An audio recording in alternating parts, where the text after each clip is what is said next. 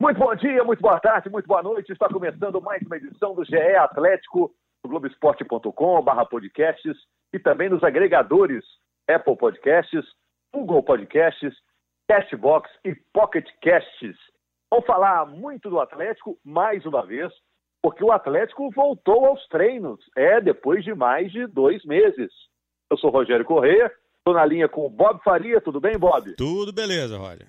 Tamo aí. Guilherme Frossar, que está por dentro de como foi amanhã do Atlético, no dia 19 de maio, que é o dia que a gente está gravando, né, Frossar? É isso aí, Rogério. Vamos falar dessa volta aos treinos do Galo. E o Jaime Júnior para a gente trocar uma bola aqui, Jaime. Tudo em cima! Olha só, o Atlético fez 120 testes aí com jogadores, funcionários, membros da comissão técnica, São Paulo aí incluído. Ninguém testou positivo, segundo o Atlético, para o coronavírus. Ninguém tinha, portanto, o vírus. E os treinos foram retomados nessa terça-feira, 19 de maio. Conta tudo o que aconteceu nessa manhã de volta aos treinos do Atlético. Prossá, como é que foi? Que tipo de treino que teve nesse primeiro dia? Pois é, Rogério. O Atlético anunciou aí nessa segunda que ninguém testou positivo para a Covid, né? Ótima notícia aí. A gente sabe que BH, graças a Deus, tem uma situação um pouco mais tranquila aí em relação a outras capitais, Rio de Janeiro, São Paulo.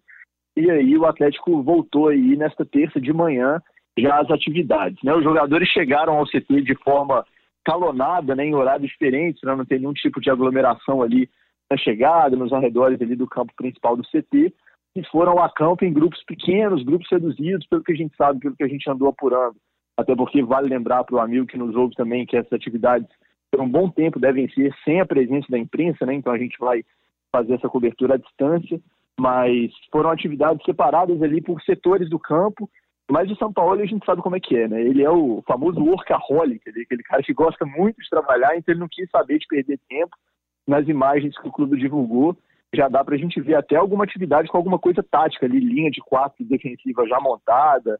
Então, assim, é, obviamente, são exercícios com poucos jogadores por vez, mas o São Paulo já vai aí aproveitando o que dá para fazer dentro dessas limitações, sem muita aglomeração, sem aquele, aquela atividade ali de bola parada, que fica todo mundo muito, muito próximo ali dentro da área, mas ele já vai começando aos poucos dar a sua cara aí para o time do Atlético. Pois é, tem medição de temperatura na hora que chega, tem grupos de quatro ou cinco atletas apenas treinando, aí cada um está num campo, cada um está num canto, é, os horários também podem ser diferentes. Tem uma turma que treina de manhã, uma turma que treina à tarde. Os jogadores já chegam de casa de uniforme, lá no clube só põe a chuteira. Não tem atividade em ambiente fechado, ou seja, academia se rolar só na semana que vem. E os jogadores têm que usar máscara até entrar em campo, até pisar ali no gramado. Jaime Bob, com isso tudo, ainda dá para ser produtivo nessa semana de volta? Ah, eu acho que dá, Rogério. É... Quanto antes os jogadores puderem voltar a trabalhar suas funções, é, a ter à sua disposição a preparação física, o contato é, intelectual, digamos assim, com o treinador, para que as ideias possam ser passadas, a movimentação dentro de campo, quanto antes é, o trabalho ainda que tímido com a bola, é, quanto antes esses jogadores puderem ter isso, tanto antes eles vão poder estar em condições de jogar quando for possível jogar. Não é? é muito melhor fazer isso do que ficar parado. Então, acho que, ainda que seja uma produtividade mínima, essa produtividade ela existe com esse tipo de treinamento. Jaime, você acha que é uma volta útil, produtiva logo agora? Ou já que não tem data para jogar, podia esperar mais um pouco? O que, que você acha? Acho que está tudo sendo feito com muito cuidado. A CBF se reuniu com os clubes, discutiu protocolos. É, essa discussão já vem se dando há algum tempo. Então, os clubes têm se preparado bastante para essa situação. O Atlético se preparou bastante para isso. Tem o Rodrigo Lasmar, que é um médico de seleção brasileira, cara muito bem informado. E acho que o Atlético tem visto isso, né? O cuidado que o Atlético é, tomou, isso é importante. E, e, é importante a gente salientar é, que cada um mora num tipo de, de residência diferente, né?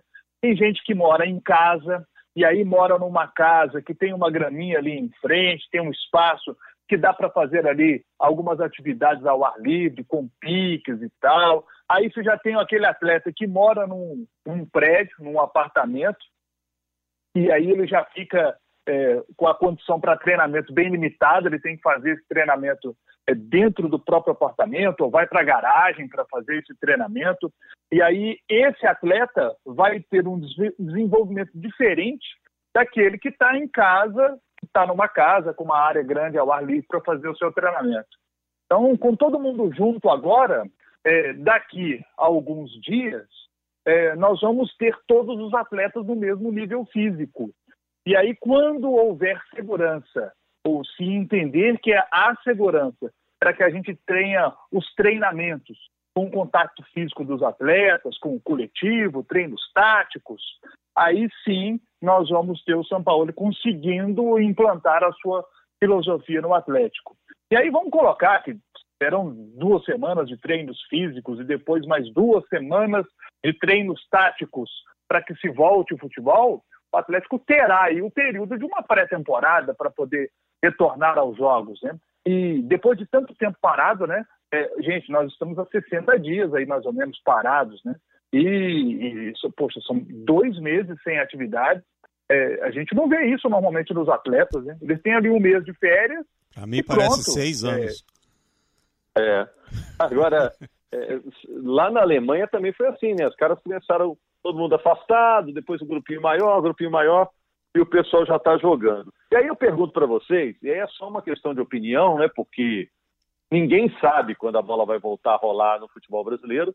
Quem dizer que, disser que sabe está é, mentindo, né? Porque ninguém sabe a data quando volta a rolar. Mas no feeling de vocês, no sentimento, já que o Atlético fez esses exames, o América fez os exames, o Cruzeiro também, é, falando dos times da capital, né? Vocês acreditam na, na conclusão do Campeonato Mineiro ou o Campeonato Mineiro já acabou?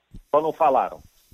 Eu, não... eu, acho que vai terminar, o Rogério. Eu acho que os clubes vão dar um jeito junto à federação de, de concluir a competição jogando. Eu acho que uma coisa que pode acontecer é uma mudança aí de formato nas fases finais. Né? O Mineiro ele tem a previsão de semifinal em dois jogos e final também em dois jogos. Eu acho que isso pode ser discutido para que essas duas fases sejam disputadas em um jogo só mas eu acho que tem que terminar, enfim, os clubes já receberam é, cota, tem uma série de, situações que, que, que fazem com que seja quase que obrigatória a conclusão do Campeonato Mineiro. Vale lembrar também que os nossos times aqui têm situações, vamos dizer assim, de calendário teoricamente um pouco mais tranquilas que alguns outros clubes, né? Tem time aí em duas, três, quatro competições é, que podem acontecer aí até o fim do ano, e Atlético, o Atlético, por exemplo, tem só o, o resto do, do estadual e brasileiro, Cruzeiro e América ainda vivos na Copa do Brasil.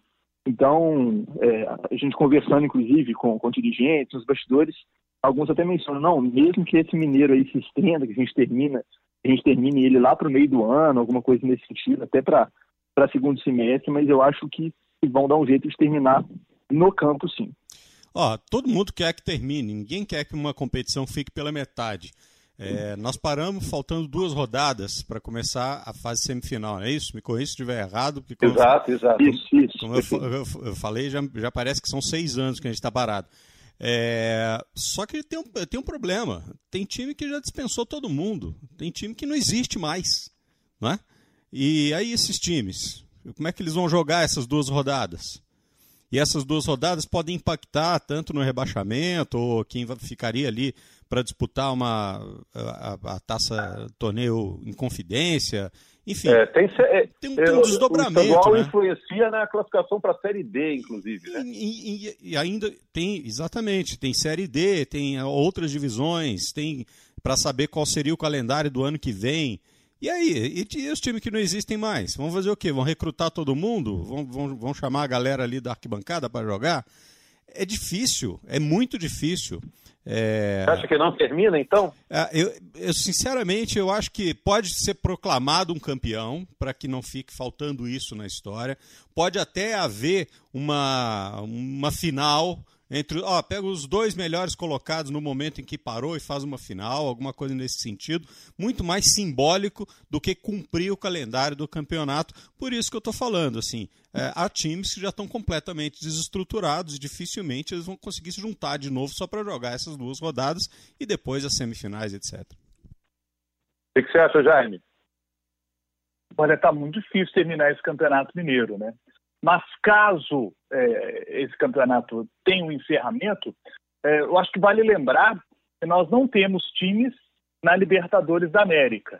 E caso a Libertadores da América seja retomada, a gente vai ter ali um espaço no calendário para jogos de Libertadores, né? Se bem que o espaço para jogos da Libertadores também acaba sendo ocupado por de Copa do Brasil, o Cruzeiro está vivo na, na competição, né?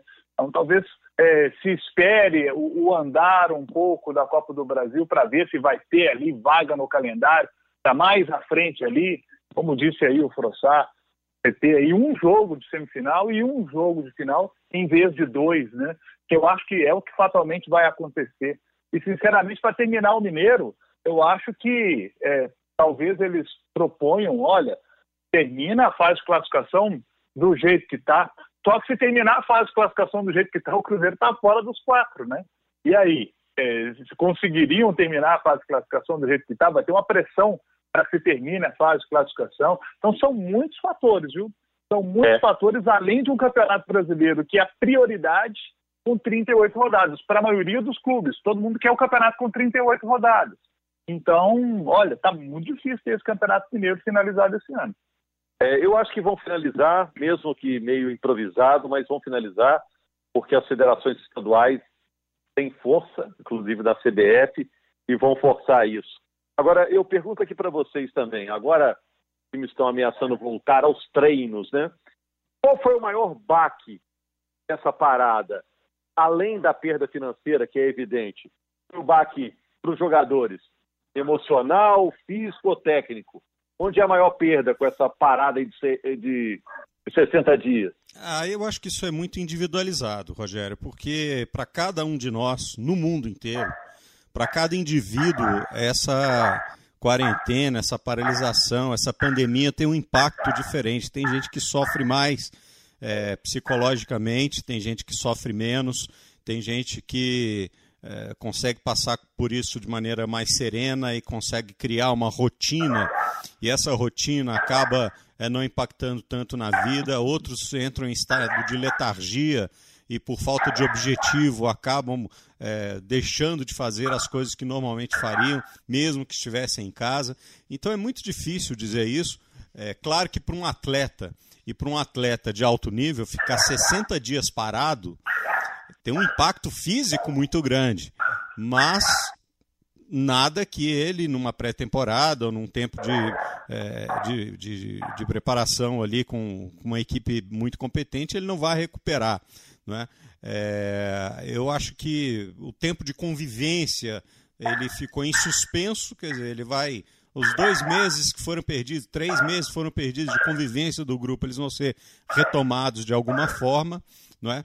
é e é claro, é para aqueles jogadores que já estão mais na fase final da sua carreira, né, que já não tem aquela condição física toda, que não são mais garotos, aí três meses, quatro meses parado, uma, uma retomada, uma retomada num time com uma é, perspectiva de performance alta, fica ainda mais difícil. Mas volto a dizer, é, isso é muito individualizado, independentemente de ser jogador, médico, engenheiro, jornalista, pedreiro, o que quer que o cara seja, cada um está vivendo isso de um jeito muito particular.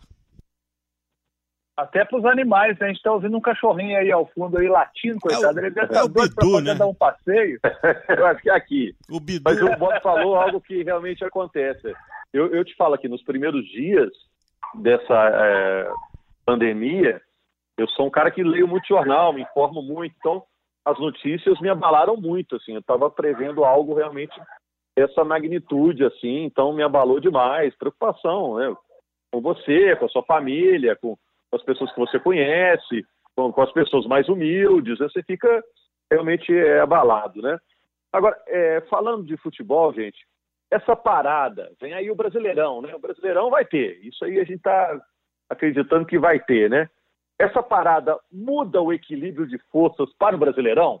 Quem era favorito deixa de ser, quem não era tão favorito passa a ter uma chance, o azarão pode ter uma oportunidade. O que, que vocês acham?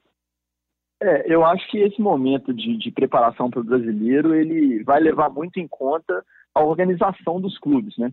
Vamos dizer assim, alguns clubes que estavam ali com elencos ali na conta do chá, ou sem nenhum tipo de reserva financeira, ou com alguma situação contratual ali a ser definida ou a ser concluída, esses podem sofrer mais, né? Porque é uma paralisação totalmente imprevisível. E eu acho que todos os clubes aí do Brasil estão sofrendo em escalas diferentes aí com essa situação, principalmente do ponto de vista econômico. Né? O Atlético, por exemplo, a gente dá um exemplo aqui local, falava em muitas contratações quando, quando a pandemia se iniciava, e hoje o discurso já é um pouco mais modesto, um pouco mais pé no chão. O elenco do Atlético que se apresentou tem 23 jogadores só, um elenco bem pequeno, bem pequeno né, considerando aqueles seis que foram, eh, vamos dizer assim, dispensados. Então, eu acho que esse Brasileirão vai premiar Obviamente, os clubes que têm mais dinheiro, eles têm uma, uma, uma bagagem maior para cometer erros. E aí você tem Flamengo, que é o grande favorito, na minha opinião, você tem Palmeiras.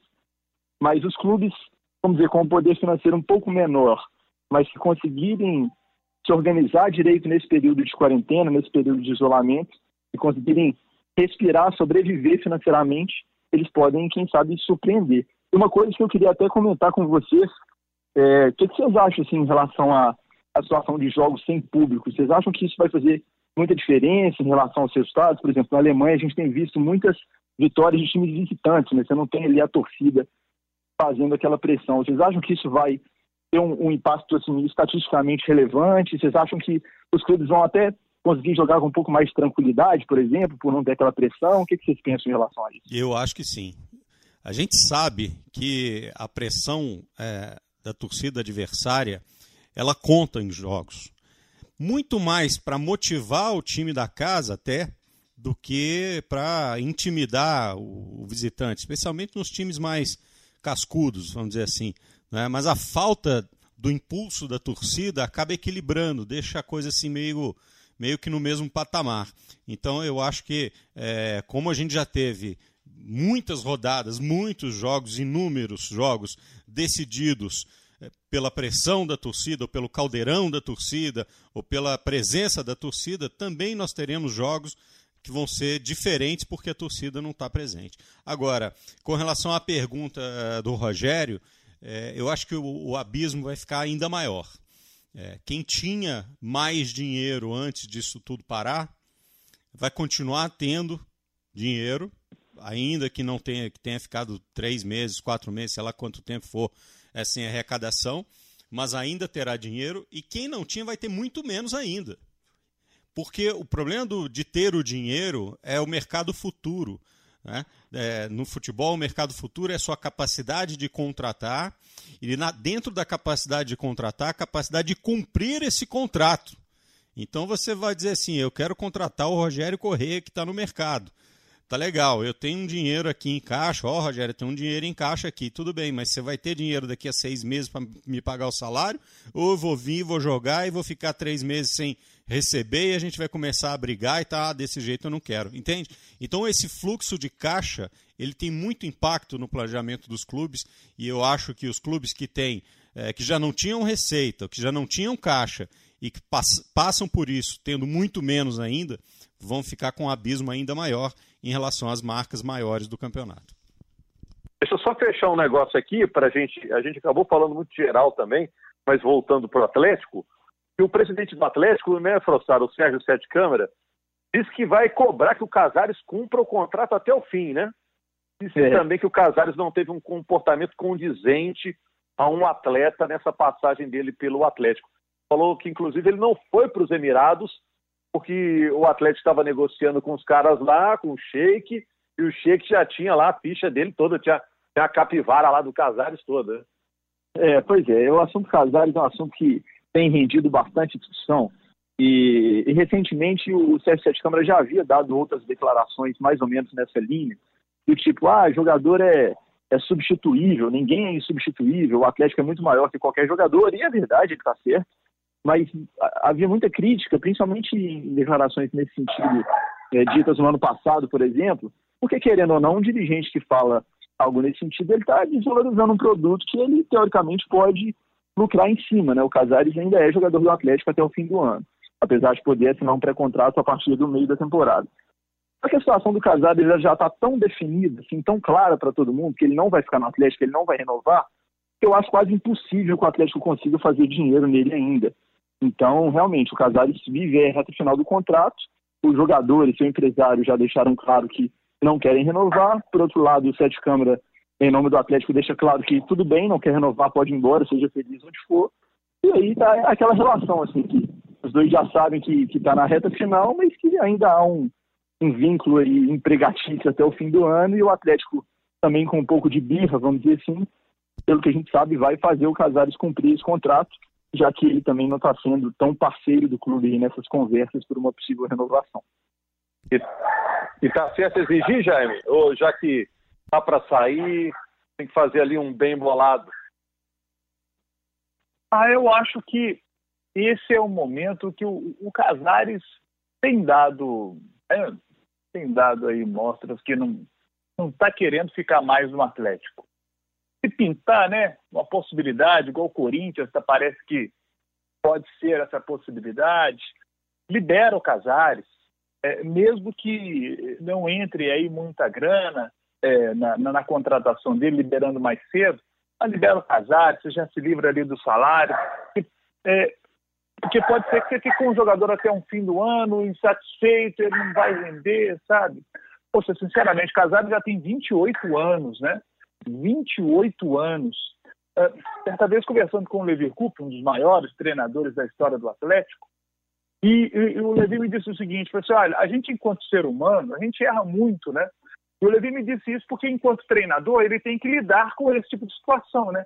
Jogadores como o Casares, que fora de campo é, não tem histórico de, de, de profissionalismo fora de campo, e tem jogador que acha ele pode é, fazer o que quiser fora de campo, mas ele chegando no horário para treinar, nossa, então ele fez tudo certinho. Não, ele tem que ter uma conduta profissional fora de campo, porque o corpo dele é a ferramenta dele de trabalho.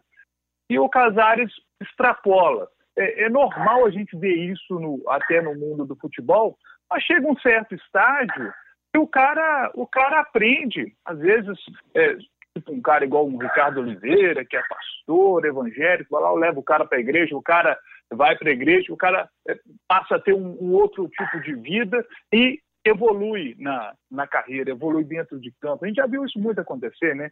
Quantos jogadores que é, já. A gente citou esses dias, a gente estava falando do Jô, né? O Jô reconheceu em entrevistas que no internacional ele bebia muito, não teve uma conduta profissional lá. E foi no Atlético que ele se encontrou. O Atlético é que é, é, é, foi no Galo que o, o Jô é, arrebentou de vez e, e aí foi depois voltou para o Corinthians e, e, seleção brasileira e tal. O, poxa, eu, eu fico vendo o Casares um talento desperdiçado, viu? Eu torço muito para que ele encontre logo esse equilíbrio e às vezes vai ser fora do Atlético às vezes vai ser fora do Atlético que ele vai encontrar esse equilíbrio. Parece que não tem ambiente mais para ele poder chegar nesse, nesse status quo, não. Não, olha aqui, deixa eu só, só finalizar dizendo uma coisa aqui, que é o seguinte. É, concordo com tudo que, que dissemos, todo mundo sabe a minha posição a respeito do Casares. É, é, e especialmente né, que essa história de que o atleta já tentou fazer dinheiro com ele muitas vezes e não conseguiu, é pública, todo mundo sabe disso e não tem problema. Eu só tenho uma ressalva com relação a uma, a uma colocação que o Frossá fez, que né, de repente o presidente não pode desvalorizar o seu atleta quando ele diz o atleta não é negociável, esse tipo de coisa. Eu acho que quem desvaloriza o atleta ou valoriza é o próprio atleta é a conduta dele, é o desempenho dele. Às vezes nem é o desempenho. Né? Às vezes o cara nem é um craque, às vezes o cara nem é a estrela do time, mas da, da forma como ele se comporta é, profissionalmente, o mercado é, o reconhece como um valor. Né? Então, esse valor, é, eu acho que é o próprio profissional, é o próprio atleta é que coloca ou tira. Jamais uma declaração de presidente, mas isso é só uma ideia. ideia. Valeu, valeu, Bob, valeu, Fred. Olha, só para dar o um exemplo do Bob aí, O Patrick não, não é um cracaço de bola, mas é um craque como profissional.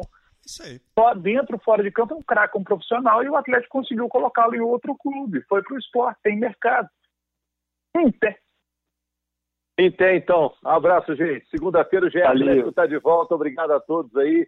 Obrigado a você que nos acompanhou. Ó, o podcast GE Atlético está bombando lá na, na lista de podcasts da Globo. Você pode indicar para o seu amigo atleticano e tá sempre legal assim acompanhar toda semana o noticiário do Atlético, que agora só vai esquentar com essa expectativa da volta do futebol quando as autoridades permitirem. Grande abraço, gente. Até mais. Valeu, um abraço.